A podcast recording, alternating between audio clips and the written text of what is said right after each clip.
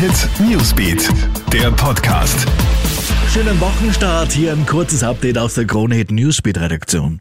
Österreich verlässt den harten Lockdown. In Wien und Niederösterreich starten die Schülerinnen und Schüler heute ins zweite Semester und das mit Präsenzunterricht. Im Fokus stehen dabei vor allem die Nasenbohrtests, die jetzt zweimal pro Woche durchgeführt werden sollen.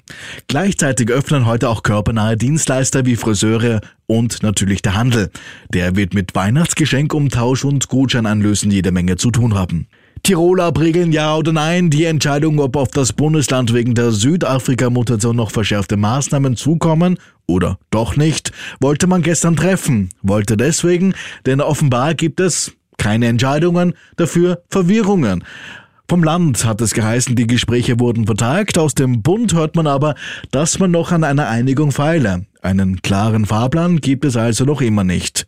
Während bei uns die Gastro noch zu hat, schaut es in Italien anders aus. Seit dem Wochenende gibt es dort wieder La Dolce Vita. Erstmal seit Wochen haben in mehreren Regionen die Restaurants wieder geöffnet. Dementsprechend hat es einen Run auf die Lokale gegeben.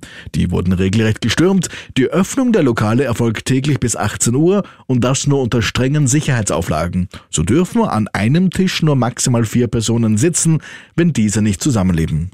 Und schlechte Nachrichten gibt es von der Ski-WM in Cortina. Da ist das erste Rennen gleich mal abgesagt worden. Die alpine Kombination der Damen wäre im Programm gestanden. Grund ist der heftige Schneefall. Einen neuen Termin gibt es noch nicht. Für morgen Dienstag steht für die Damen und für die Herren der Super-G auf dem Programm. Am Mittwoch die Kombination der Herren. Soweit das Update. Mehr Infos bekommst du laufend auf KroneHit.at. Krone Hit Newsbeat, der Podcast.